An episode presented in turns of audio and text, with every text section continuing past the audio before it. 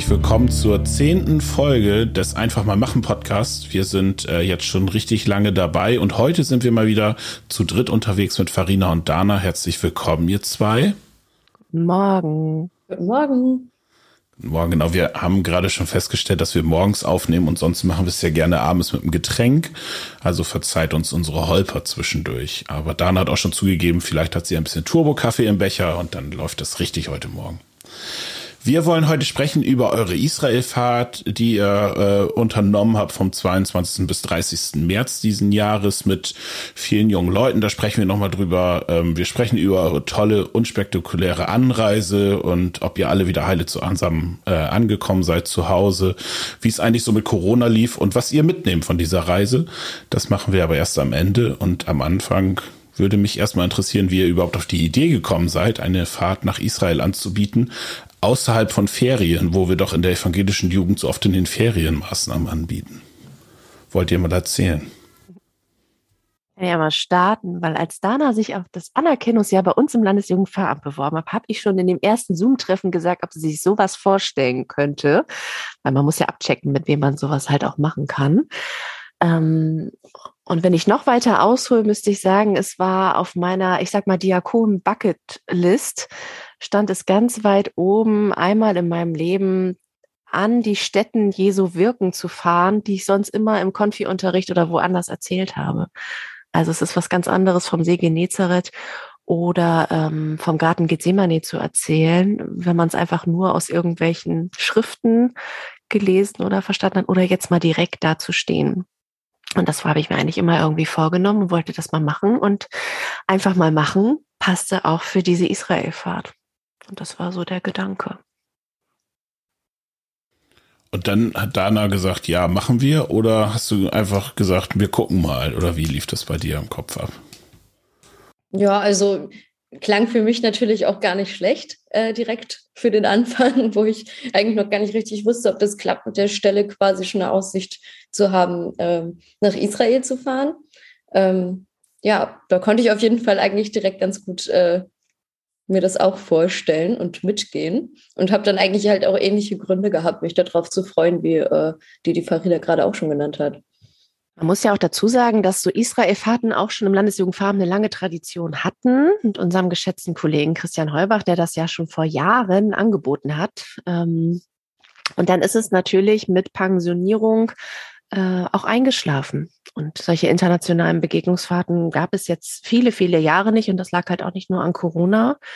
Und mich hat vor allem gereizt, mal eine Maßnahme anzubieten, fernab der typischen, ich sag mal, Sommerfreizeiten, wie wir sie sonst an am spanischen Mittelmeer oder am Eiselmeer oder sonst irgendwie verbringen, anzubieten. Genau, ich. Mach erst, Entschuldigung. Entschuldigung. Und ich so äh, von meiner Perspektive jetzt eigentlich doch mal war auch echt überrascht, dass das so gut äh, funktioniert hat. Also ähm, es außerhalb der Ferien zu machen und eben mal eine andere Zielgruppe anzusprechen. Also erst hatte ich schon so insgeheim ein bisschen die Gedanken, so na, ob das klappt, ob da wirklich sich genug irgendwie mal frei nehmen können. Auch Studierende haben ja Nebenjobs oder ähnliches, wo die jetzt nicht unbedingt darauf verzichten können, weil sie das Geld brauchen. Aber anscheinend war das Interesse da und der Bedarf. Genau, wir sind dann so eingestiegen, dass wir, ähm, bevor wir irgendwelche Verträge abgeschlossen haben, einfach mal gescoutet haben, ob Leute überhaupt Bock haben, also unabhängig von uns beiden. Ähm, und hatten schon ins Auge gefasst, halt im Frühjahr zu fahren, also in diese Semesterzeit im Frühjahr, die Semesterferien, und haben wirklich guerillamäßig mit so einer WhatsApp-Nachricht war das, glaube ich, dann einmal unsere Kanäle gestreut. Hey, wir planen da was, aber bevor wir äh, in irgendwelche Verträge gehen und uns irgendwelche großen Kosten ans Bein binden, wollen wir mal wissen, kommt das überhaupt bei euch an? Hättet ihr Bock auf eine Fahrt ab 16 Jahren für neun Tage nach Israel? Und äh, wir waren echt überrascht, ähm, wie hoch das Interesse war. Wir hatten so eine Notiz ähm, bei Protonet und da haben wir so die Interessierten erstmal aufgeschrieben. Und immer, wenn sich jemand gemeldet hat, habe ich immer ein virtuelles Ding, Ding, Ding äh, verschickt, entweder als Sprachnachricht an Dana oder sie saß direkt im Büro. Da hatte ich eine alte Schifferglocke, die ich dann auch hab läuten lassen.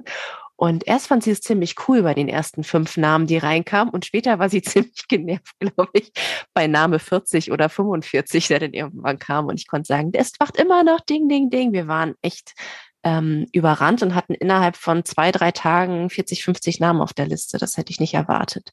Natürlich war auch eine große, passte das auch von der Zeit, dass die Leute eine Sinnsuche hatten und wieder wegfahren wollten. Also Pandemie war da ja natürlich ein, ein Einenger der Freizeitmöglichkeiten, wann man auch irgendwie wegfahren kann. Aber viele, und das zeigte sich später auch in den Vorbereitungstreffen, hatten einen ähnlichen ich sag mal, so ein Herzenswunsch, so wie wir, einmal an diese Städte zu fahren und da mal hinzukommen. Und das schaffst du einfach privat organisiert nicht so gut, mit einer besten Freundin einfach mal nach Israel zu fahren. Ja, ich erinnere mich ein bisschen dran, als ihr, also als ständig die Glocke im Büro läutete. Das war ja ein bisschen tatsächlich eine anstrengende Zeit. Am Anfang war das schön, irgendwann war es dann tatsächlich ein bisschen nervig. Aber es war ja gut. Ähm, aber ich erinnere mich noch, als die ganzen vielen Namen reinkamen und ich dann auch ein bisschen, äh, wie Dana das gerade schon schilderte, auch so ein bisschen zurückhaltender war, weil ich immer gesagt habe, ja, klar, Interesse bekunden können die Menschen immer viel, aber wenn es konkret wird, ist ja die Frage, hm, melden sie sich dann eigentlich an? Und ich erinnere mich noch, als äh, du mit dem Reiseleiter abgesprochen gesprochen hast, welche unterschiedlichen Stufen es gibt. Also wenn man mit 20 Leuten fährt oder mit 30 oder mit 40 und wir gesagt haben, na, wir wollen mal so 20, 25 anpeilen, weil ähm, sicher ist sicher, bevor wir jetzt so hoch kalkulieren und am Ende keiner mitkommt. Das wäre natürlich ärgerlich. Und dann ging es ja relativ, tatsächlich relativ schnell, nachdem die Anmeldung online war. Ich weiß gar nicht, 48 Stunden oder wie lange hat es gedauert, bis es äh, ausgebucht war? Ja, war sehr schnell. Genau, und dann mit 46 Leuten auf der Warteliste oder so ist das ja schon, ähm, nee, 46 waren es insgesamt, ne? Oder 20 auf der Warteliste, ich weiß nicht mehr genau, aber das finde ich schon immens und es zeigt auch deutlich, äh, dass das Interesse da ist. Genau, und dann ähm, ging es los in die Vorbereitung. Was muss man, wie muss man sich das vorstellen? Also man sagt dann einfach, ich schließe jetzt Verträge ab und dann fahren wir los oder ähm, macht man da noch ein bisschen mehr, so kalkulationsmäßig Vortreffen und solche Geschichten? Dana kann ja gleich mal was zu den Vortreffen sagen und ich sag mal was zu den Rahmenbedingungen. Also ähm, mir war von Anfang an klar, das wird eine Fahrt anders als sonst, wo ich selber überlege, welche Unterkunft und wie reise ich an und wie komme ich da irgendwie hin. Ähm, das hatten wir auch erst überlegt und geguckt, mit welcher Fluglinie könnten wir irgendwie wie fahren. Und dann war uns relativ schnell auch klar, nee, wir müssen das an, ich sag mal, professionelle Hände abgeben. Ähm, denn es ist nun mal ein Land, wo wir halt auch nicht wissen, wenn da jetzt politische Unruhen sind oder irgendetwas ist. Auch die Sprachbarriere ist mit dem Hebräischen natürlich vor Ort auch nochmal was anderes. Äh, wir sind nicht mehr im EU-Raum. Und das führte halt dazu, dass ich auf der Suche war nach einem äh, Reisebüro, was sich auf Israelfahrten spezialisiert hat. Und dann war das wirklich ein, ich sag mal, Google-Zufallstreffer und ein äh, wunderbares Match mit einem kleinen Reisebüro, was wirklich nur Israel-Reisen dann halt auch anbietet. Ähm, und da merkst du einfach die ganze Kompetenz, weil die wissen vor Ort, welche Sachen man irgendwie machen kann. Und es war auch von Anfang an klar, wir fahren ja nicht an einen Ort, wir fahren ja nicht nur nach Jerusalem, das heißt nur, ähm, sondern wir wollen äh, das Land noch mehr entdecken, also so eine kleine Rundreise. Und dafür brauchst du einen Reisebus und du brauchst mehr als eine Unterkunft und solche Sachen. Äh, und das war total gut, dass wir damit was hatten. Und gleichzeitig äh, haben wir auch überlegt und gesagt, zum ersten Mal bieten wir das auch als Bildungsfahrt an. Hä, was ist das? Also jeder von euch, der irgendwie Arbeitnehmer ist, ähm, hat ja die Chance, Bildungsurlaub zu beantragen, sofern dein Bundesland, wo du lebst, das auch anbietet. Also ich sag mal, Bayern bietet das noch nicht an, aber Niedersachsen, Bremen und so zum Beispiel. Ähm, das heißt, du hast ein Anrecht drauf, zusätzlich zu deinem Urlaub auch Bildungsurlaub zu beantragen. Ähm, und da waren wir halt auch am Schauen, wie schaffen wir das, dass das äh, anerkannt wird, dass diese jungen Menschen, weil viele waren schon in den ersten Berufsjahren, da nicht von ihren 30 Urlaubstagen die Tage abzwacken müssen, sondern Bildungsurlaubstage angerechnet bekommen haben. Und da hatten wir mit der ähm, Erwachsenenbildung, die bei uns auch ähm, zu unserer Landeskirche halt auch gehört, äh, die IEB, also das ist jetzt ein bisschen zu kompliziert, das alles auch noch irgendwie zu erklären. Das ist ja auch mit Niedersachsen und so weiter. Ähm, aber wir sitzen zusammen in der Bildungskonferenz und da hatte ich die Leiterin angesprochen und das war auch sehr problemlos, da Anträge zu stellen. Also die Kommunikation mit der Leiterin war problemlos, die Kommunikation mit Niedersachsen und Bremen und den Anrechnungsstellen war natürlich komplizierter. Also viel Bürokratie drumherum. Aber es hat sich gelohnt. Ja, dann hatten wir auch noch die äh, Vorbereitungstreffen. Äh, da hattest du ja auch gerade nachgefragt. Ähm, wir haben uns zweimal im Vorhinein über Zoom mit den Teilnehmenden getroffen. weil ähm, wir uns erstmal irgendwie auch kennenlernen wollten. Es kamen auch gar nicht alle aus Oldenburg, die mitgefahren sind, sondern wie Farina schon erzählt hat, haben wir ja gestreut in verschiedenen Kanälen und dann ist es auch bis nach Hannover irgendwie gegangen und da hatten wir aus verschiedenen Räumen äh, die Menschen mit dabei und das war uns auch wichtig, dass wir uns vorher irgendwie mit der Gruppe schon einmal kennenlernen und da äh, erste Fragen aber auch schon klären können. Deswegen auch zwei Treffen, damit man auch kurz vorher nochmal ähm, die wichtigsten Sachen abklärt. Denn ähm, ja, wir waren nicht in der EU, wir waren im Ausland und dann auch noch in einem Land, in dem vieles anders ist als hier. Und da war es dann einfach äh, für uns ganz wichtig, da vorher viele Fragen klären zu können. Bei dem zweiten Zoom-Treffen war auch unser Reiseleiter Uriel dann schon dabei. Dann konnten wir den auch schon einmal alle kennenlernen und er konnte da auch noch Fragen beantworten. Da haben wir schon direkt gemerkt, dass es sehr ähm, praktisch oder sehr gut war, auch dass er äh, schon mal dabei war, weil er natürlich viele Sachen besser beantworten konnte als wir.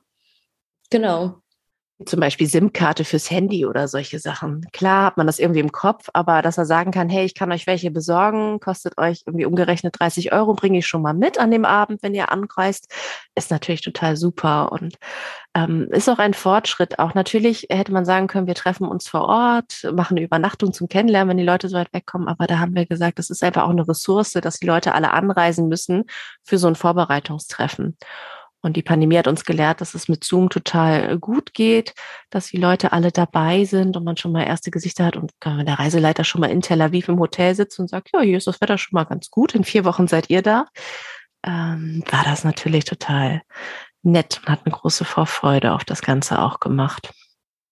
Und natürlich brauchst du einen Reisepass und solche Sachen. Also das haben wir auch gemerkt, gerade, das ist ja immer normal bei Freizeiten, wenn du sie anbietest, dass Leute auch wieder abspringen und neue Leute dazukommen von der Warteliste. Aber du kannst nicht mal jemanden einfach so nachrücken lassen von der Warteliste, weil natürlich äh, da ein Reisepass dabei sein muss. Es war auch noch überhaupt noch nicht klar, was ähm, den Impfstatus angeht. Als wir angefangen haben, gab es noch einen Einreisestopp nach Israel. Das war dann im Herbst ähm, gelockert worden. Aber es war klar, du musst dreifach geimpft sein zuletzt am 1. März hat die Israel die Einreisebeschränkungen komplett geändert und äh, hat auch ungeimpft ins Land gelassen. Aber sie mussten noch einen PCR-Test irgendwie auch machen vor Ort. Und das, also sind, ständig änderte sich sowas halt auch. Und da habe ich gemerkt, das ist nicht ganz so einfach. Und manche Teilnehmer haben auch gedacht, oh, ich melde mich jetzt einfach mal ab. Und es kann ja jemand von der Warteliste nachrücken, wo auch sagen können, also wir können nicht einfach so nachrücken lassen. Auch die Fluggesellschaften haben personalisierte Flugtickets, die sie ja dann irgendwann auch rausgeben. Da kann ich einen Tag auch nicht entscheiden, dass es nicht Max Mustermann, sondern äh, Susi Streuch irgendwie ist, die mitfährt. Und das ist natürlich schon, also war für uns in der Vorbereitung immer ein bisschen anstrengend. Und die Pandemie schwang halt auch ständig mit in diesen, ich sag mal, sechs Monaten von wir machen's bis hin, dass wir wirklich da waren ähm, war das ein Auf und Ab. Und das wisst ihr selber auch im Büro, ging das bei uns ja ständig rauf und runter. Fahren wir, fahren wir nicht? Können wir es machen? Können wir es verantworten? Wie sieht's mit den Zahlen aus? Ähm, ich habe zu Dana mal gesagt, ich habe immer zehn Argumente dafür, dass wir fahren und zehn dagegen gerade. Und das war schon ein Spannungsfeld. Ich weiß nicht, wie du das erlebt hast, Lukas, aber toll war das irgendwie auch nicht wirklich in der Vorbereitung. Na, es gab ja irgendwann den Zeitpunkt, wo man einfach gesagt hat, wir ziehen das jetzt einfach durch, beziehungsweise ihr, ich habe ja hier im Regen gesessen, das war ja auch okay, aber ähm, ihr zieht es jetzt einfach durch und äh, Stornokosten hin oder her, wenn, dann sagt man es kurzfristig ab und es wäre dann Corona-mäßig geschuldet gewesen. Ne? Es gibt ja so einen Zeitpunkt, wo man sagen kann, er muss auch, jetzt ziehen wir das durch. Und trotzdem blieb ja das Zittern letztlich bei euch beiden auch bis zuletzt, natürlich auch bei allen Teilnehmenden, ob der PCR-Test für den Abflug dann nur negativ blieb und ich weiß noch, mit der Vollversammlung davor vor, ähm, wie gerade du, Farina, irgendwie gar nicht mehr zu gebrauchen warst, weil du ja auch letztlich, also man ist ja angespannt und fragt sich, kann ich denn jetzt eigentlich Dienstag fliegen oder nicht? Ähm, und das weiß man mitunter erst wenige Stunden vorher und da hängt natürlich ein bisschen was dran, auch wenn man einen Reiseleiter vor Ort hat. Ist das natürlich für die Gruppe nochmal so eine Sache. Also von daher fand ich das eine spannende Zeit, auch das so ähm, im Hintergrund zu erleben und ähm, da jetzt auch mal zu gucken, wie das da so weitergehen kann. Ähm, was in der Vorbereitung ja auch nochmal eine Rolle gespielt hat, äh, das habe ich auch noch ja mal an der einen oder anderen Stelle mitgenommen, war auch die inhaltliche Vorbereitung. Also ich erinnere mich zum Beispiel an so einen leckeren Kochabend in der Jugendkirche, ähm, in der im Horst, das gehört ja auch so ein bisschen dazu, also äh, Israel kennenzulernen und solche Sachen. Das hattest du da organisiert und noch ein Treffen mit einer Schule, glaube ich, oder? Ja, genau. Wir hatten noch einen Zoom-Abend mit dem Schulleiter von der ähm, Talit al-Kumi in Bet Jalla, also in Palästina. Genau. Also ja, auch sowas gehört ja darauf, dazu, so ein bisschen äh, auf die Reise vorzubereiten. Das finde ich, also ist ja so ein Gesamtpaket, da kann man ziemlich viel rausmachen. Naja, und dann sollte es losgehen und vielleicht äh, sprechen wir noch ganz kurz über die Anreise und dann vielleicht auch tatsächlich mal über die Fahrt, aber es war ja im Vorfeld noch mal ein bisschen spannungsgeladen, würde ich behaupten. Vielleicht mögt ihr da genau. was zu erzählen. Ja, unser Plan war, dass wir eigentlich ja, also Dienstag früh wollten wir uns um neun Uhr am Hamburger Flughafen treffen und dann sollte es äh, dann halt zwei Stunden später halt auch losgehen. Ähm, und am Montag war erstmal klar, wir verlieren noch vier Teilnehmende durch den PCR-Test, der nach wie vor noch positiv ist. Das war schon äußerst ärgerlich. Und dann wartete ich eigentlich nur auf einen Anruf vom Reisebüro, wie das jetzt ist mit Versicherung. Und äh, die hatten wir ja dafür abgeschlossen und all so ein Kram. Und dann rief er an und sagte, ja, Sie warten sicherlich schon auf meinen Anruf. Ich sage, ja, aber so schlimm ist das jetzt mit Versicherung. Das, den Papierkram kriegen wir auch hin. Nee, ähm, ja, wegen des Flugstreiks. Ich so, welcher Flugstreik? Ja, morgen wird ja der, äh, gibt es ähm, flächendeckend in Deutschland Flugstreiks für 24 Stunden. Das Bodenpersonal streikt, unter anderem auch am Hamburger Flughafen. Er weiß aber noch nichts Näheres. Und dann habe ich mir gedacht, ach Mensch, dann haben sie es jetzt geschafft, dass mein Puls weiter oben ist. Um, ähm, und so war es dann auch. Dann habe ich erst die Eilmeldungen gesehen, wer die streikt, Bodenpersonal streikt, es geht eigentlich kein Flug. Und dann habe ich Dana angerufen. Sie wurde auch immer stiller am Telefon. Und dann war eigentlich klar, ähm, wir wollten eigentlich drei Stunden später äh, irgendwie in unseren Zug steigen, entspannt nach Hamburg, eine Nacht da also in so einem Hostel schlafen und dann am nächsten Morgen äh, sehr früh am Flughafen sein und auf die Leute warten. Und das war klar, es funktioniert irgendwie auch nicht. Ähm, und wir warteten auf den Anruf und der kam dann irgendwie anderthalb Stunden später oder so. Und dann äh, sagte der Reisebüroleiter so, ich habe eine Alternative gefunden. Das würde aber bedeuten, Sie fliegen ab Kopenhagen. Schafft es Ihre Gruppe, nachts um zwei in Hamburg zu sein, statt morgens um neun, ähm, damit Sie mit einem Reisebus von ähm, Hamburg nach Kopenhagen fahren können und von dort fliegen? Und ich sage, ja, geben Sie mir zehn Minuten. Wir haben uns Gott sei Dank als Gruppe vorher schon bei den Vorbereitungstreffen geeinigt, dass wir über Signal kommunizieren. Und das war auch sehr gut. Und dann habe ich erstmal eine Sprachnachricht geschickt und gesagt, so und so sieht's aus, schafft ihr es, bis zwei Uhr in Hamburg zu sein? Und äh, erstaunlicherweise kamen auch sehr, sehr schnell die Antworten, dass die Leute sich zusammen organisiert, Fahrgemeinschaften oder sonst wie ähm, gebildet haben, ein Teilnehmer wollte, war eigentlich noch bei seinen Eltern in Rheinland-Pfalz und wollte eigentlich erst später fahren.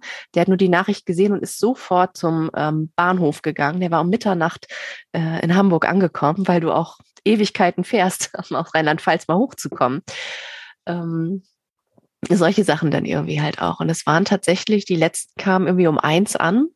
Ähm, an unserem Hostel, wo wir gewartet haben. Also das hätten wir uns auch sparen können, da noch eine Nacht zu buchen, aber das konnten wir auch nicht mehr stornieren. Aber in dem Zimmer war ich vielleicht zwei Stunden einmal zum Frischmachen oder so.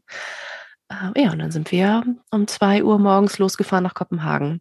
Schön mit Fähre und alles, was so zusammen ist. Und ich weiß noch, wie Dana zu mir am Anfang sagte, Farina, ich weiß, ich muss relativ viel mitnehmen im Anerkennungsjahr und du bereitest mich auf vieles vor, später in meinem Berufsleben. Aber jetzt ist auch mal gut. Also du musst jetzt auch nicht die volle Schatulle der ähm, der Schwierigkeiten und nicht planmäßigen Sachen äh, reinhauen, damit ich gut vorbereitet bin. Das weiß ja, ich. Ja, ich dachte, vielleicht besteht ja noch die Möglichkeit, dass das alles einfach nur ein, ähm, eine Lernaufgabe sein soll. ja, Wahnsinn. Also wir waren wirklich, also das war, habe ich so auch noch nie erlebt. Die Flugzeit war eigentlich genau die gleiche. Wir sind ja mit einem Zwischenstopp über Istanbul weitergeflogen. Bloß halt nicht um die Zeit in Hamburg, sondern halt ab Kopenhagen. Ja. Und ich dachte, meine Naivität immer, also im ersten Moment, als ich das mit dem Flugstreik gelesen habe, habe ich gedacht, ja gut, meine Güte, dann fliegen sie jetzt einen Tag später. Aber auch das hätte ja gar nicht funktioniert mit PCR-Tests und so weiter. Von daher war das ja, war das ja ganz gut, dass ihr es irgendwie nach Kopenhagen geschafft habt. Genau, und dann ähm, seid ihr geflogen und seid auch alle heile angekommen. Das war wunderbar. Und dann wurden alle nochmal negativ im PCR-Test getestet. Das können wir ja alles überspringen an der Stelle. Und dann nehmt uns doch mal mit auf die Reise. Ihr habt ja äh, im Blog vom Landesjugendveramt auch täglich geblockt. Da kann man das alles nochmal ein bisschen nachlesen. Aber vielleicht sprechen wir mal ein bisschen über eure Highlights, an, über eure Orte, an denen ihr wart und was ihr so erlebt habt mit allem Auf und Ab vielleicht. Also ich würde sagen, erstmal bei der Ankunft in den ersten Tagen waren wir, glaube ich, alle ein bisschen überrascht denn das Wetter war gar nicht so wie erwartet. Ich weiß ja nicht, ähm, wie du dir das so vorstellen würdest, wenn du ähm, so im Frühling in Israel ankommst, aber es war auf jeden Fall anders, ähm, denn wir hatten erstmal schlechtes Wetter. Wir hatten den kältesten äh, März seit 120 Jahren in Israel. Okay. Ich hätte jetzt so mit 27 Grad gerechnet. Nee, so warm auch nicht, aber zumindest wohlig warm, ja. Ja, so ähnlich wurde uns das auch angekündigt, denn wie gesagt, es ist sonst eigentlich anders. Aber es waren so, ich glaube, Farina ergänzt mich, sonst 10 bis 12 Grad waren es, glaube ich. Manchmal auch nur 6, ja. Und verregnet. Ja. Richtig norddeutsch. Genau. Und was habt ihr dann gemacht? Also dann seid ihr gestartet mit der Rundreise, oder? Ja, Dana, da muss, Dana muss nachgucken. Alles gut. Nein. ja, das ist ja das Schwierige, ne? wenn man so viel macht, dann ähm, ist es auch schnell, gerade in der Reihenfolge und so wieder raus. Aber ja, genau, also wir haben uns quasi erstmal ähm, dann wirklich den ersten Tag äh, mitten nach Jerusalem begeben und sind erstmal auf den Ölberg gefahren und haben uns da äh, hatten von da aus erstmal einen schönen Blick auf die Stadt.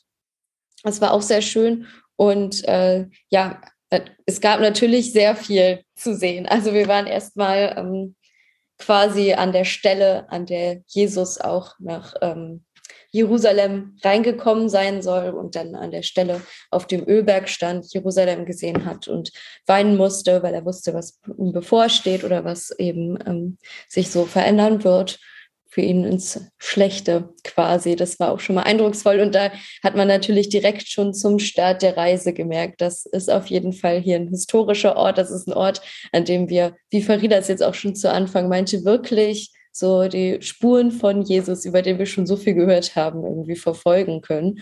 Und ja, man hat direkt am ersten Tag schon ähm, gemerkt, das wird jetzt alles erfahrbar, was wir sonst so gelesen oder gelernt haben. Also gerade jetzt, ne, heute ist Gründonnerstag, wir standen da im Garten Gethsemane. Ähm, wir waren in dem Raum, wo vielleicht das letzte Abendmahl irgendwie zusammen gefeiert wurde. By the way, äh, Jesus hat nicht an einem Tisch und Stühlen irgendwie gesessen, weil das war vor über 2000 Jahren gar nicht so gang und gäbe, sondern man saß auf dem Boden. Ähm, und äh, die Kreuzigung, wir waren in der Grabeskirche, ähm, die auf diesem Berg Golgatha gebaut wurde. Und das war schon, also das ist natürlich total spannend. Also wir sind diesen Weg der Via Dolorosa gegangen, also den, den letzten Weg, den Jesus gegangen ist mit seinem Kreuz und wo er, also sofern man das alles irgendwie nachvollziehen kann. Also unser Reiseleiter hat gesagt, natürlich hast du die Evangelien und die Schriften, die aufgeschrieben wurden, aber es gibt noch ein fünftes Evangelium und das ist ähm, die Historie und äh, das sind die archäologischen Funde und alles, was damit zusammenhängt. Und das war das Spannende. Das eine zu sehen, was die Leute aufgeschrieben haben, nach bestem Wissen und Gewissen damals, auch zu der Zeit. Und das andere ist das, was die Archäologie entdeckt und wiedergefunden und äh, ausgegraben hat halt auch.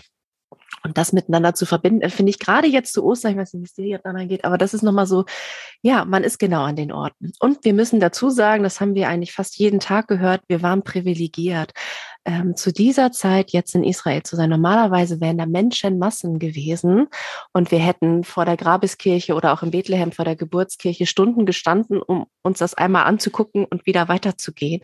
Und sie waren nicht da. Das ist natürlich der Pandemie geschuldet. Das ist aber leider auch der Ukraine, ähm, dem Ukraine-Krieges geschuldet, weil gerade die russisch-orthodox Gläubigen im Moment auch nicht gerade reisen und nicht viel reisen. Ähm, das heißt, natürlich hatten wir schlechtes Wetter, aber das war schnell abgehakt für das Privileg, was wir hatten, nicht in diesen verengten, massenüberfüllten Gängen durch die Gegend irgendwie zu laufen. Und man sah auch, ähm, um mal jetzt vor diesen Highlight-Punkten auch mal wegzukommen, man sah auch ein Aufatmen, dass jetzt auch mal wieder Tourismus stattfindet. Also gerade als wir im in Bethlehem waren, Palästina. Palästina lebt vom Tourismus, da ist sonst nicht viel. Und wenn wir uns politisch vielleicht nochmal in einem anderen Block oder so damit auseinandersetzen, was so eine Zwei-Staaten-Lösung bedeuten würde, Israel und Palästina, dann sagt man, von was soll Palästina denn leben, wenn, ähm, ich sag mal, jetzt kriegen sie noch Fördergelder, Entwicklungshilfen und so weiter und so fort. Wenn die wegfallen würden bei einer Zwei-Staaten-Lösung, haben sie eigentlich als Haupteinnahmequelle den Tourismus und ich sag mal Dattelplantagen oder irgendwie sowas. Und wenn dann kein Tourismus da ist, wir waren in so einer kleinen christlichen Kooperative in Bethlehem und hatten da ein bisschen äh, Souvenirs geshoppt. Ähm, da war von den Mitarbeitern schon durchaus ein großes Aufatmen nach über zwei Jahren der Pandemie. Das hast du da schon gemerkt. Ist ja auch, ist ja auch ein bisschen verständlich, genau. Ähm, und ähm, ihr seid dann weitergefahren nach einem, nee, ihr wart zwei Tage in Jerusalem oder ein? Vier Nächte. Vier, ach ja, siehst du, oder so. Habe ich gut gelesen, ne? Ähm, und wie ging es dann weiter? Ja, wir sind dann, haben Jerusalem verlassen, sind in die Wüste gefahren. Das war sehr spannend, weil du ähm, immer gesehen hast, wir waren erst 200 Meter über Meeresspiegel und dann waren wir beim Nullpunkt und dann ging es immer tiefer. Und das Tote Meer ist ja der tiefste Punkt, an dem man eigentlich als Mensch hinkommen kann, äh, mit 440 Metern oder irgendwie so unter Meeresspiegel. Das war schon erstaunlich. Und du bist in der Wüste. Es ist eine ganz andere Landschaft. Es ist auf einmal ein ganz anderes Klima. Ähm, und wir waren bei der Festung des König Herodes, Masada und direkt unter dem Toten Meer. Und das haben wir ja auch geschrieben, das Tote Meer geht jeden, jedes Jahr um über einen Meter zurück. Also es gibt äh, auch eine Wasserknappheit. Also Jordanien grenzt ja auch an das Tote Meer und ähm, sie ziehen ja mit Wasseraufbereitungsanlagen ja da auch das Wasser raus, obwohl das Tote Meer ein Salzgehalt von 30 Prozent hat. Ähm, aber es wurde halt sehr deutlich, auch auf der ganzen Rundreise, kann er ja auch nochmal sagen, auch später bei der Jordanquelle und so weiter. Die späteren Kriege werden nicht, so wie jetzt, wegen Gasvorkommen oder totalitären, ähm, ja, ich sag mal, man möchte die und die Region einnehmen, sondern ich glaube, Kriege werden später wegen des Wassers geführt, weil wenn es nicht mehr da ist, ist es nicht mehr da.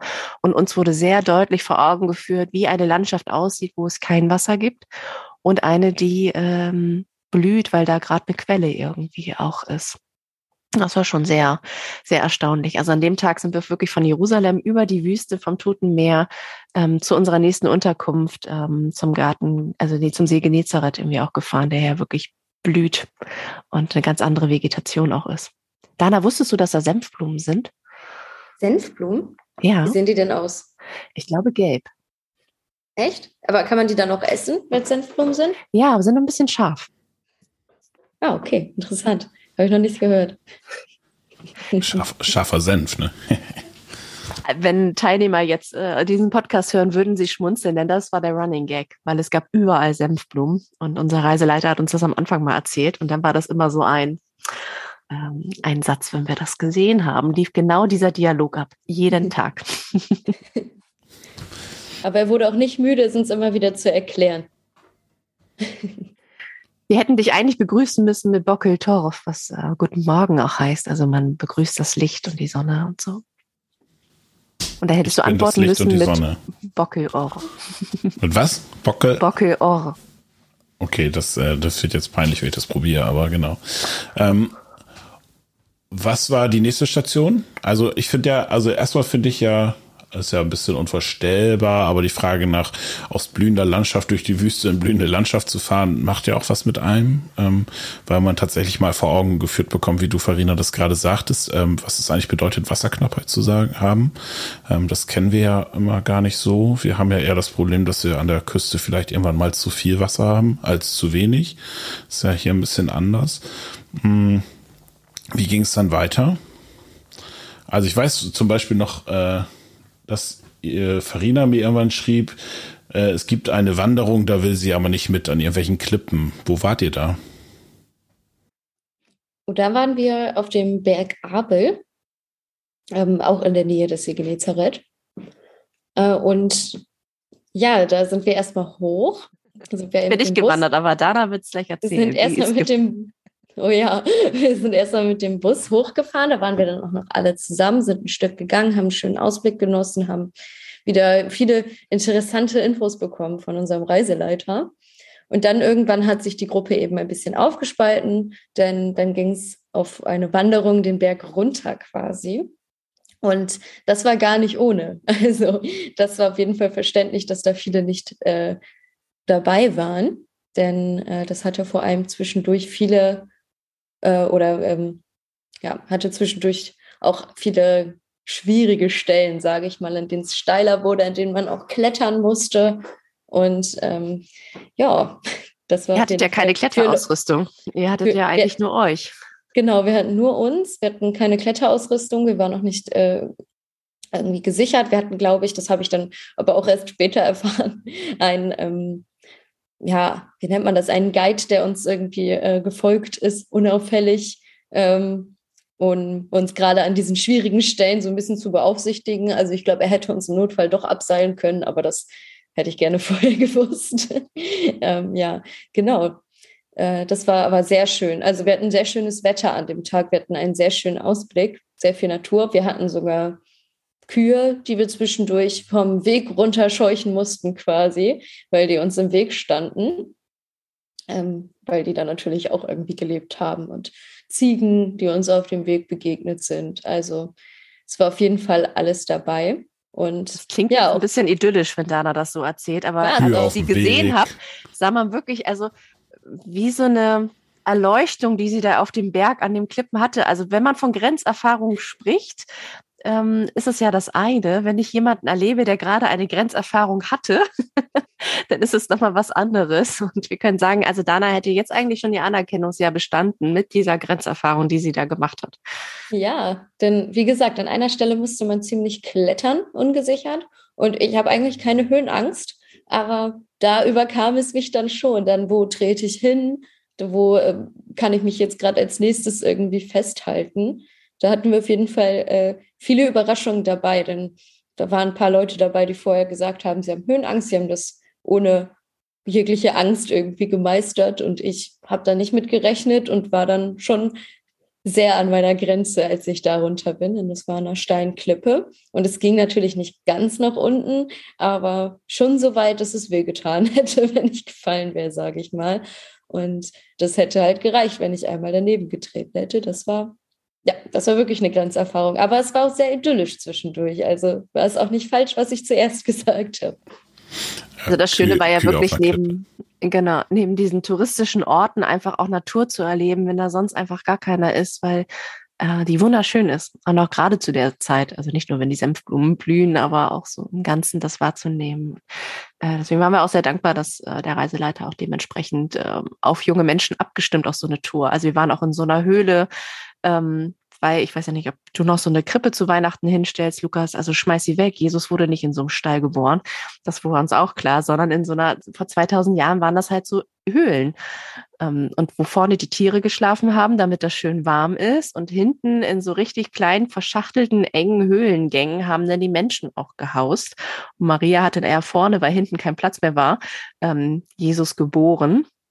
Also wir werden sicherlich mit der evangelischen Jugend nochmal so einen Ton Workshop vielleicht mal machen und unsere eigenen äh, Weihnachtshöhlen bauen. Ähm, und äh, das ist natürlich auch total spannend. Und er sagt, naja, wenn ich mit einer Seniorengruppe unterwegs bin, dann zeige ich das halt von der Ferne. Hier sind die Hirtenfelder und da sind solche Höhlen, wie die Menschen vielleicht mal auch gelebt haben vor 2000 Jahren. Und wir waren dann halt mittendrin und die Leute sind halt durchgekrabbelt und kamen irgendwo anders wieder raus aus irgendeinem anderen Feld. Das war total spannend. Ja, auf einmal waren sie weg. Oder irgendwie auch bei König ähm, David 3000 alte, 3000 Jahre alte Gänge, die man gegangen ist, unglaublich schmal. Ähm, also so manche hochwertige Uhr hat noch einen kleinen oder einen anderen Kratzer irgendwie abbekommen, was aber auch total cool war. Also wir haben festgestellt, man geht unglaublich viele Treppenstufen, die nicht auch gerade glatt sind. Also meine Uhr zeigte mir am Ende des Tages an, du spinnst wohl mit 61 Stockwerken oder irgendwie, wo wir rauf und runter gekrabbelt sind. Körperlich also auch anstrengend, so eine Fahrt. Aber bedenkt man vielleicht vorher gar nicht, wenn man sich anmeldet und sagt, ah, wir fahren nach, fahren nach Israel und machen eine Rundreise und fahren dann da irgendwie von Ort zu Ort und dann gucken wir mal ein bisschen. Ähm, als ich die Schritte immer gesehen habe, weil ihr die bei Frieden bewegt eingetragen habt, ähm, war, war das schon, da habe ich immer gedacht, ach ja, ich habe heute auch 3000 gemacht oder so. Ne? Das ist, ähm, das war schon äh, spannend auch zu beobachten, letztlich aus der Ferne. Ganz zu der Klippenwanderung nochmal kurz sagen, ich weiß gar nicht, Dan, ob du das weißt, aber Farina und ich hatten einen Tag vorher oder so darüber geschrieben, und dann hat Farina gesagt, nee, sie geht nicht mit, weil sie dann bei der bei dem Teil der Gruppe bleibt, die auch äh, die Wanderung nicht mitmachen wollen und so. Und da habe ich gesagt, dann gib Dana doch einfach die Kamera in die Hand, dann soll sie die einfach halten. Und dann sagt Farina, ja, vielleicht hält Dana sich lieber selber fest. Ja, ich glaube, das wäre nicht gegangen. Aber ich hatte tatsächlich auch die Idee, glaube ich, ein, zwei Tage vorher, ob man vielleicht dir einen Rucksack irgendwie stecken ja. kann, dass sie so. Aber ich, das hätte alles nicht mehr funktioniert bei mir. Da hätte ich mich nicht drauf konzentrieren können. Aber es gibt, glaube ich, auch so genug schöne Bilder davon. Ja, und Aber das, das nächste Mal brauchen wir so einen Helm, Moment, den Dana genau. irgendwie aufsetzen kann auf ihre Touristencappy. Ja, dann sieht man da noch meine Tränen. Mit so einem Ventilator vorne dran oder wie? Touristencappy. Oh, das wäre gut. Genau, so ein Ventilator und dann kriegst du so eine GoPro auf den Kopf oder so, genau. Ähm, wie geht's weiter? Also, wo seid ihr dann hingefahren? Ja, Lass mich nachschauen. ja, beim See Genezareth haben wir halt so Tagestouren halt unternommen, ne? Kapernaum, ähm, wo Jesus gewirkt hat, aber auch hier Brotvermehrungskirche. Vielleicht kennt ihr alle die Geschichte mit den äh, Fischen und den Körben mit Brot und ähm, die Geschichten rund um den See Genezareth, die da passiert sind. Wir waren an der Taufstelle des Jordans, ähm, also am Jordan, wo ähm, Johannes der Täufer Jesus ja auch getauft hat. Und das war ganz spannend, weil da auch ganz viele Gruppen, ich sag mal, aus Südamerika war da eine Gruppe, die so ähm, Tauferinnerungszeremonien durchgeführt haben, dass du dir so ein weißes Leinengewand äh, für ein paar Schekel kaufen kannst. Und dann waren die alle so in weiß gekleidet und dann haben sie sich ähm, ja nochmal ganz in diese Jordanquelle begeben. Und für viele, wir konnten sie so ein bisschen beobachten, wir hatten da so ein bisschen Zeit, war das halt auch so eine ja, die haben geweint, sie waren tief ergriffen und berührt an diesem Tag, an dieser Quelle. Und wir haben uns ein bisschen unsere Halbliter PET-Flaschen, ein bisschen Jordanwasser abgefüllt. Und da ist was ganz Verrücktes passiert. Ähm, oh ja. Ich, genau. ich hatte eine PET-Flasche und ich habe Wasser abgefüllt. Ich bin zur Jordanquelle, also zum Jordanfluss halt runter, habe mein Wasser reingefüllt und dann war da so eine Krabbe. Und da waren halt auch schon andere Teilnehmer gerade am die sagen, ja, die ist halt tot, die ist da so in der Ecke, die war auch so ein bisschen grau. Oder irgendwie so, aber auch nicht so eine kleine Krabbe. Naja, und dann habe ich einfach von meinem gerade abgefüllten Jordanwasser auf diese Krabbe ein bisschen was drauf gemacht. Und dann wurde das nicht mehr grau, sondern wurde lila darunter. Und die Krabbe fing langsam an, sich zu bewegen und ging dann in den Jordan rein. Das war eine Heilung. Also es war, also das war mein Erlebnis, wirklich. Wir waren tief ergriffen. Das war die Krabbenheilung am Jordan. Ja, also wenn ihr demnächst von irgendeiner neuen ähm, Glaubensrichtung hört, die mit Krabben zu tun hat, dann hat ihr wahrscheinlich auch mit Farina zu tun. Das war wirklich, also das war magisch. Die Man dachte ja wirklich, sie ist tot. Ja, wir haben das, glaube ich, alle einmal bestätigt. So, nee, die ist tot. Nee, die liegt da ja nur. Weil äh, ein paar auch Angst hatten, sich daneben zu stellen, weil die schon nicht so klein war. Aber sie keiner hat an diese Krabbe mehr geglaubt. Alle haben sie abgeschrieben und haben gesagt, die ist tot. Und dann, und dann auch noch in lila, ne? also in dieser Kirchenfarbe, meiner Lieblingsfarbe ja auch, tauchte das auf einmal auf und sie ging langsam ins Wasser. Ja, das war magisch. Wirklich. Das wird der Titel der Folge, die Krabbenheilung. Das ist okay. Ja, das ist, da werden bestimmt ein paar Teilnehmer dabei sein. Also die haben das danach noch weiter rumgesponnen, was man alles aus dieser Geschichte machen kann. Also das nächste Buch dazu kommt bestimmt, wenn ich mal Zeit habe. Lass das mit den Büchern schreiben, lieber. Okay, und ähm, nach der Krabbenheilung habt ihr ja den Nachhauseweg gemacht? Nee, natürlich nicht, sondern es ging weiter. Wir waren noch shoppen, Dana, mit was ganz Leckerem. Das war auch toll. Wir sind zu einer Dattelplantage gefahren. Und da gab ah, es die ja. besten, Lukas verzieht das Gesicht, ne? Aber hast du schon mal Manjul-Datteln gegessen? Das sind so richtig dicke, fleischige Datteln, unglaublich süß. Und wenn die dann auch gekühlt sind, richtig lecker. Ja, da ja, hat auch, glaube ich, fast jeder begeistert. ein Kilo mit. Nein, da hat auch wirklich fast jeder ein Kilo mitgenommen, wollte ich sagen. Ja, da haben wir nochmal richtig geshoppt. Also Wein ja. von den Golanhöhen oder den Honig, der da in der Nähe angebaut wird. Gewürzmischung. Ganz viel Gewürzmischung, was Dana ja auch an die Teilnehmer verschickt hat, damals beim Kochabend. Sowas gab es ja auch, aber jetzt so direkt vor Ort. Das war nochmal sehr schön. Ja, ich mag, ich mag genau. keine Daddeln, deswegen verziehe ich das Gesicht. Das wäre da ja, wahrscheinlich anders gewesen. Spektrum genau. rumwickelst, magst du die vielleicht auch. Nee, tut mir leid. Bin auch nicht so der Speck-Fan, aber okay. Nein, das war auf jeden Fall sehr schön. Wir müssen natürlich auch sagen, Israel ist echt teuer. Also ähm, es ist ja auf ähm, Platz, weiß ich nicht wie viel, der fünf teuersten Länder der Welt. Also es ist noch vor der Schweiz und Hongkong oder irgendwie auch vor solchen Sachen, solchen Städten ja auch. Ähm, das haben wir schon gemerkt. Also der ein Kaffee oder mal eben so eine Falafel-Pita oder so zahlt so umgerechnet 12, 13 Euro. Und das war schon der günstigere Preis. Und dann kommen manchmal noch an anderen Orten. Jerusalem war es touristisch natürlich noch teurer. Und das war so ein kleiner Laden, wo auch die Einheimischen einkaufen. Und dann war ja nicht der Touristenaufschlag und trotzdem war das halt schon sehr teuer. Okay, und dann ging es weiter nach Tel Aviv für den Rückflug? Erstmal waren wir noch am Berg Bental. Ah. Das, äh, ja, von da aus haben wir auf die Gren äh, auf Syrien und Libyen Liban. geschaut. Libanon. Libanon. Libanon, stimmt, ja. Das war auch ja, nochmal sehr spannend. Also wir waren ja wirklich in diesen, ähm, ich sag mal, wie nennt sich das, Festungsdingern, die sie ja oben auf solche Berge machen. Und bis vor ein paar Jahren stand da unser Reiseleiter mit einer Gruppe. Sie gucken rüber nach Damaskus, was nur 60 Kilometer entfernt ist, also Hauptstadt von äh, Syrien, und haben da halt Bomben gehört. Und ähm, man schaut sich das so touristisch von oben an und kann sich gar nicht vorstellen, wie das da nebenan direkt ein Bürgerkrieg ist. Und machen wir uns zwar nichts vor. Natürlich dreht sich gerade viel um die Ukraine-Krise, aber Syrien ist ja immer noch unter Assad und nicht wirklich gerade ein stabiles Land. Und es sind immer noch unglaublich viele Menschen auf der Flucht oder leben da in extremer Armut. Ähm, und das war nochmal sehr, auch sehr beeindruckend, da in diesen Festungs- oder Panzergräben da irgendwie auch zu sein. Panzer waren da auch, lagen da auch rum. Ich fand es auch sehr befremdlich, auf den Schützengräben zu stehen und da dann in die, äh, über die Grenzen zu schauen quasi. Ähm, denn die sind ja noch nicht lange unbenutzt. Und das ist irgendwie, fühlt sich nicht so touristisch an, der Ort. Ja, und eigentlich ist das auch das richtige Stichwort, ähm, sich sicher zu fühlen. Wir sind dann ja weiter nach Tel Aviv und haben uns das angeguckt. Tel Aviv äh, und Jaffa ja zusammen, also zwei Städte, die zusammengelegt wurden, irgendwie auch mit so einer Film, also das ist ja die einzige Stadt, die irgendwie nach so einem Buch benannt wurde. Das kann man sich irgendwann anders irgendwie nochmal angucken.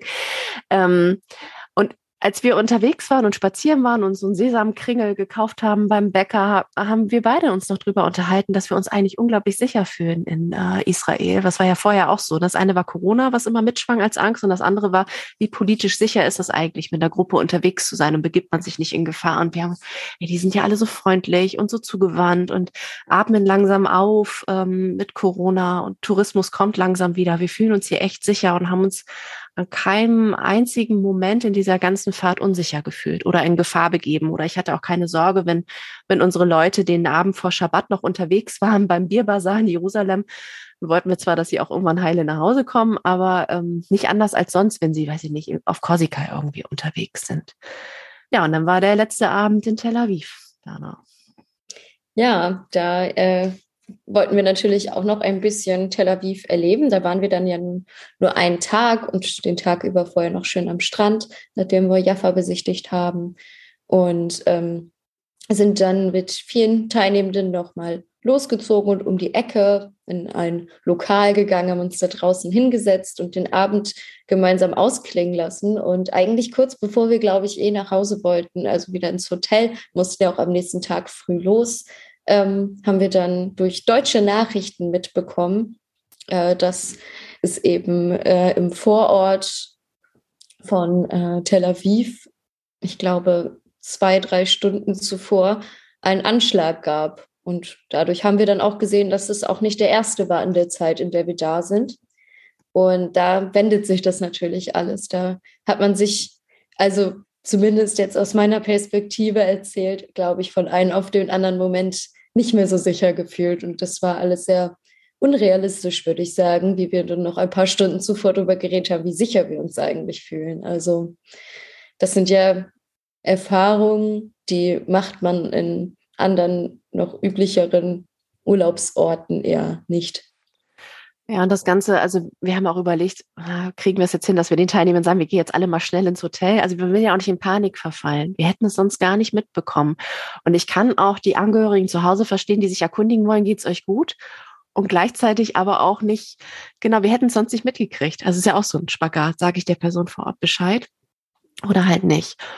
Und ähm, als ich letzte Woche Corona viel Zeit hatte, auch Nachrichten zu sehen, da waren die Anschläge direkt in Tel Aviv. Und das waren genau die, die Straßen, ähm, auch wo wir gleich unterwegs waren, wo viele Touristen waren und wo einfach wahllos auf eine Menschenmenge geschossen wurde.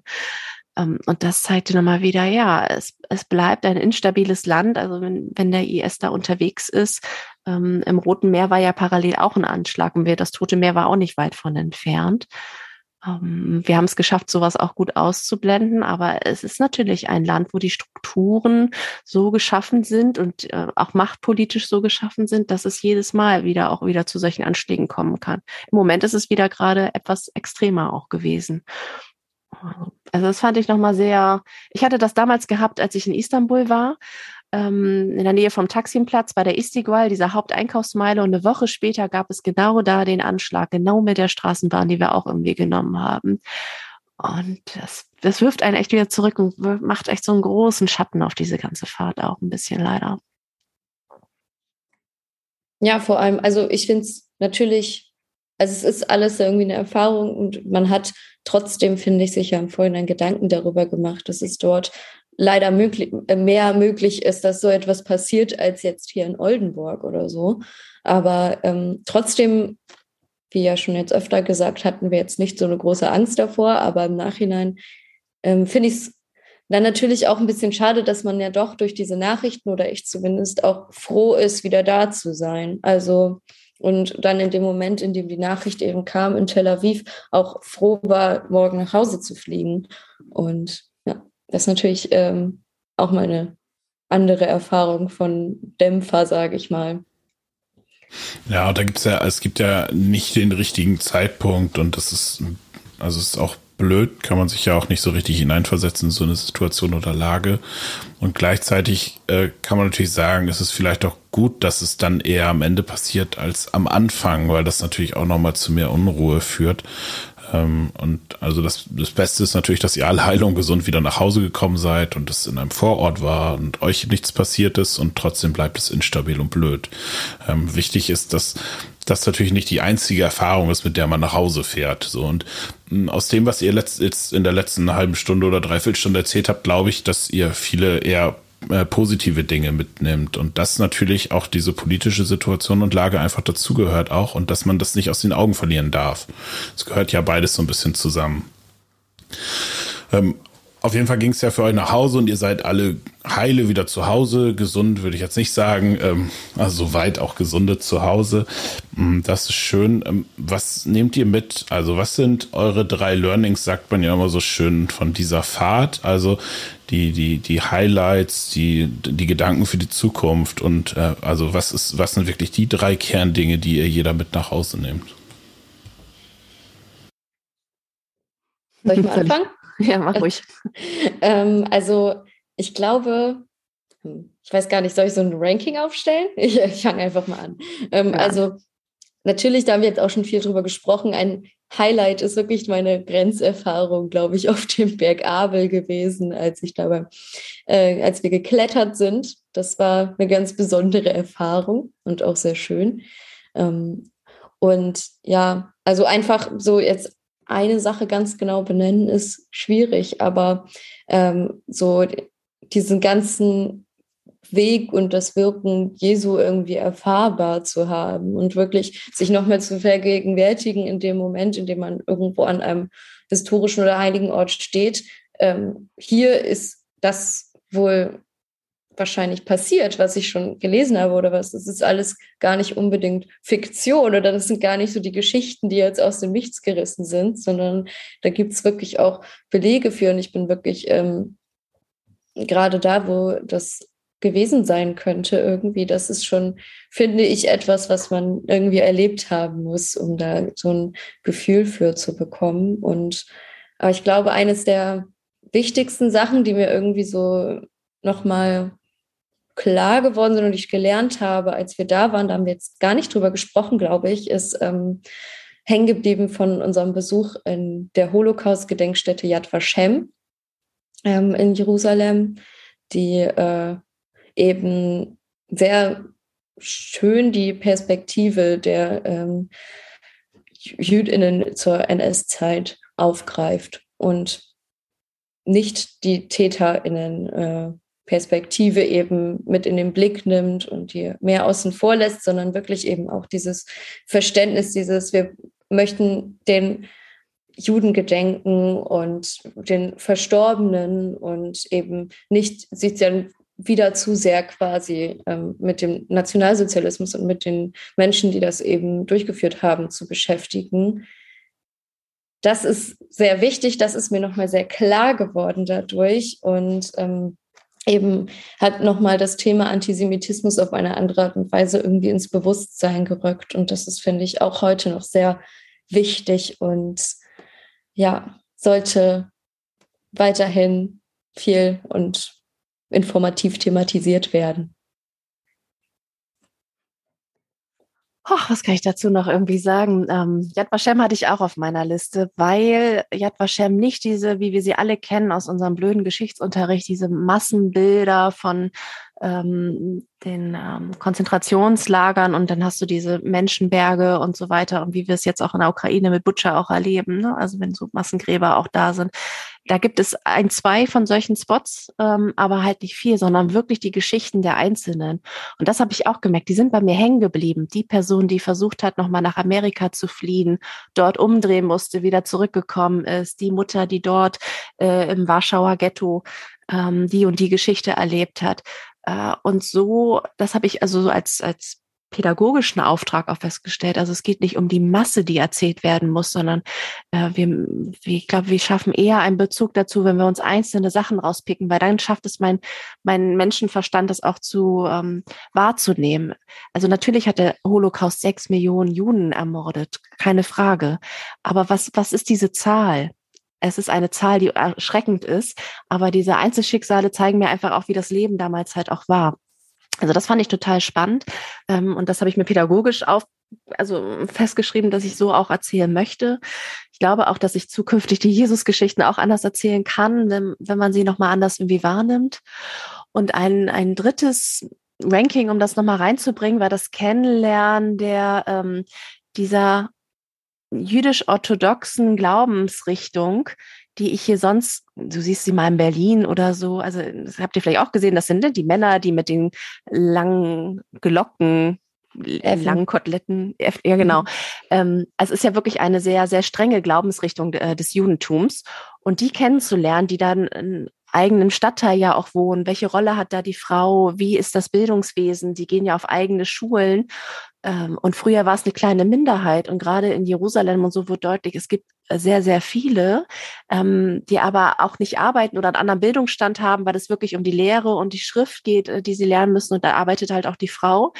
Das wird also auch politisch für Israel auch nochmal total spannend, äh, sich damit auseinanderzusetzen. Und da habe ich auch gemerkt, dafür da wusste ich noch zu wenig. Also wir haben was gelehrt ne, über Schabbat und der Fahrstuhl, der, der äh, jeden, jeden Stockwerk anhält, weil man kein nichts Neues erschaffen darf, keine Elektrizität oder irgendwas. Und ich habe ähm, mehr Lust gewonnen, auch durch die Fahrt, mich noch intensiver auch mit dem Judentum und der Geschichte zu beschäftigen und hoffe auch, dass wir solche Impulse auch in unsere Arbeit mal mit einfließen lassen. Da mit, mit unseren ähm, ja, wir haben ja auch eine Synagoge zum Beispiel in Oldenburg und so weiter, da auch mehr, mehr Interreligiosität in unserer evangelischen Jugend hinkriegen. Genau, vor allem vielleicht auch nochmal so das Bewusstsein nochmal mehr haben, dass es ja wirklich auch zusammenhängt, dass Christentum und Judentum keine komplett unabhängigen Glaubensrichtungen sind. Das finde ich auch nochmal total wichtige Erkenntnis, die man viel mehr irgendwie mit einbringen kann eigentlich. Ja, vielen Dank. Das sind äh, gute Learnings, sag ich mal. Ich freue mich darauf, wenn das auch tatsächlich in unserer alltäglichen Arbeit auch äh, Platz und Raum findet. Ähm, man soll ja nicht über Jahresplanung sprechen und äh, aus allen Sachen, was wir ja gerne bei Kirche tun, immer sofort äh, immer was Wiederkehrendes zu machen. Aber was die letzte Fahrt? Na, ich glaube, also was müssen wir uns auch eingestehen, der wirkliche Dialog ähm, zu zu ne, jüdisch oder orthodox oder so weiter und so fort, ist ja auch ein bisschen hängen geblieben, wenn du bei so einer touristischen Rundreise bist. Und ich glaube, da Richtung internationale Begegnung können wir sicherlich noch eine Schippe drauflegen. Und haben wir auch große Lust zu. Und der Schulleiter der Schule hinter Litakumi, Mejala, ähm, hat ja auch ähm, gesagt, es kommen ja auch immer wieder Gruppen und ihr seid herzlich eingeladen. Ist, ich glaube, dahin sollten wir unsere Ideen und Gedanken noch weiter forcieren. Das kann ich mir gut vorstellen. Und eigentlich kann es gar nicht die letzte Fahrt sein, weil du erstens einen Testluftballon immer noch mal ein zweites Mal steigen lassen musst, auch wenn es das Jahre vorher gibt. Und zweitens, wenn die Warteliste so hoch war und so viele Menschen da hinkommen wollen, dann müssen wir eigentlich auch irgendwie Ermöglicher sein bei Kirche. Und deswegen ist es wichtig, dass wir das nochmal irgendwie in irgendeiner Form nochmal wieder machen. Ermöglicher sein und die Erlebnisse für die Menschen schaffen, die jetzt nicht dabei sein konnten, finde ich eben ein wichtiges Stichwort. Ähm, nicht zu sagen, auf wir haben jetzt gute Erlebnisse und Kenntnisse gehabt, die bringen wir in die Arbeit ein und andere Menschen äh, müssen sehen, wie sie diese Erlebnisse für sich irgendwie greifbar machen. Das finde ich, äh, finde ich ein gutes Signal und internationale Begegnungsarbeit ist tatsächlich ja gerade in Oldenburg noch ausbaufähig. Vielen Dank. Wollt ihr zum Schluss noch was loswerden, was euch auf dem Herzen liegt? Nein. Ich glaube auch schon alles losgeworden. alles losgeworden. Vielen Dank. Also, wenn ihr das nochmal nachlesen wollt, könnt ihr das tun auf dem Blog. Den verlinken wir äh, in den Show Notes. Ansonsten hört euch die Folge einfach ein zweites Mal an, weil ihr vielleicht die ganzen Informationen gar nicht beim ersten Mal aufnehmt. Äh, und vielleicht gehen Farina und Dana auch nach Hause und sagen, jetzt haben wir über die und die Sachen doch noch gar nicht gesprochen. Ähm, dann tun wir das vielleicht einfach auch nochmal und äh, mit ein bisschen Abstand zu der ganzen Geschichte. Auf jeden Fall würde ich mich dann jetzt verabschieden und ihr euch wahrscheinlich auch. Shalom und bis bald. Bis bald. Bis bald.